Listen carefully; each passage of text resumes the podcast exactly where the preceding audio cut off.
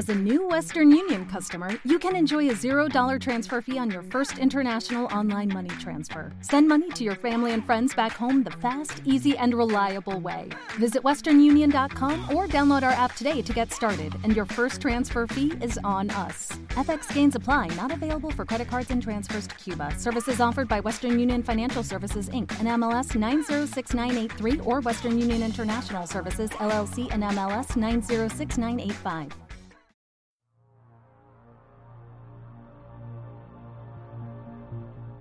Saludos divergentes, soy Mark R. Soto y te doy mi más calurosa bienvenida a Divergencia Cero.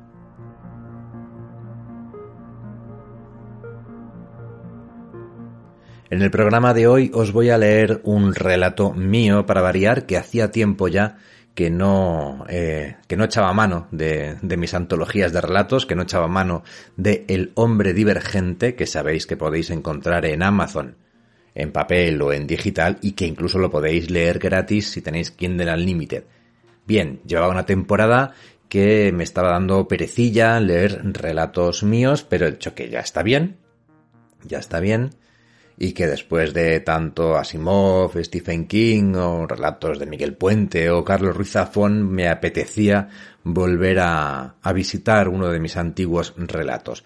Este relato que os voy a leer hoy se titula Un plato frío y vais a ver que es un relato, bueno, pues muy particular. Para empezar, porque los protagonistas no son los típicos protagonistas de relatos. En este caso son dos ancianitos.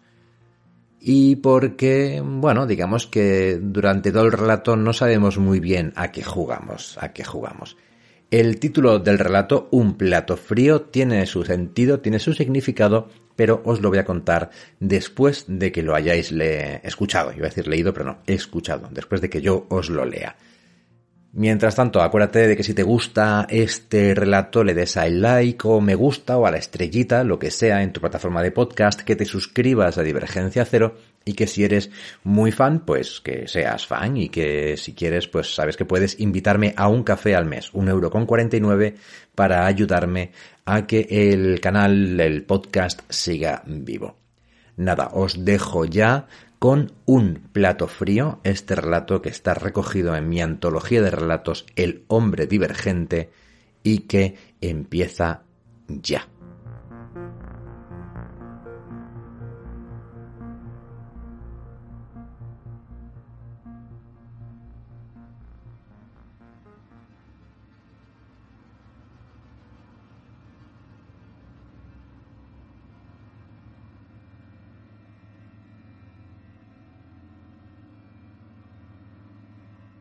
Un plato frío de Mark R. Soto.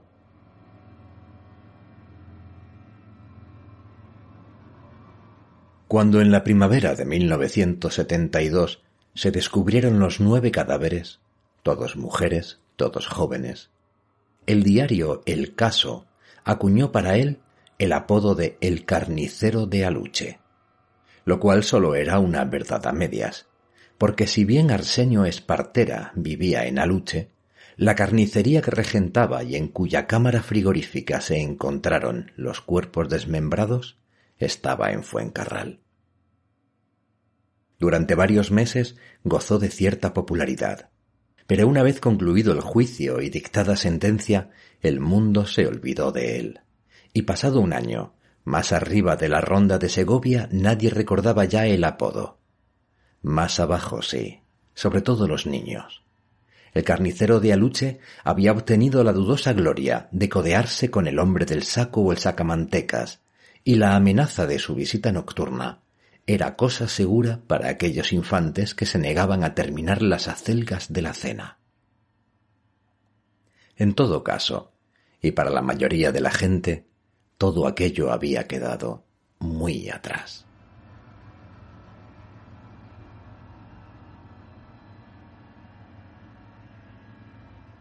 De haberlo visto hace algunos meses, podrías haberlo tomado por tu abuelo o por el abuelo de algún conocido. Avanzaba por la gran vía madrileña como podría hacerlo el tuyo. Los mismos zapatos de rejilla, el mismo pantalón verde, idéntico abrigo marrón de paño. La misma cachava tatuando el enlosado con el mismo morse pirata. Y el mismo abanico de arrugas en torno a los ojos. Los pelillos canos en las mejillas mal afeitadas.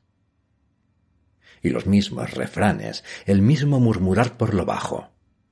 Esta juventud ya no hay educación, ya no hay respeto, ya no se cuidan las cosas mientras apartaba de la acera un envoltorio de plástico con ayuda del bastón y lo empujaba hasta la calzada por la que los autobuses pasaban rugiendo como dinosaurios.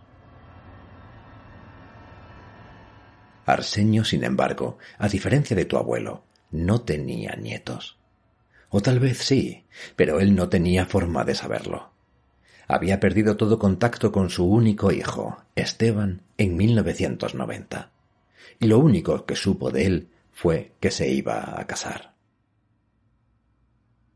Me caso el sábado, padre.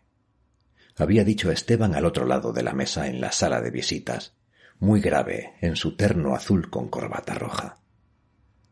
No le he dicho nada a ella. No le he hablado de ti, ni pienso hacerlo. Arsenio había intentado contestar, pero las palabras se habían negado a escapar de su garganta, por lo que permaneció en silencio y tieso como un palo en la silla de plástico azul con el logotipo de Cass en el respaldo. Nada de madera ni metal en aquella sala, nada que pudiera cortar ni romperse en pedazos punzantes. Solo he venido porque creo que merece. No.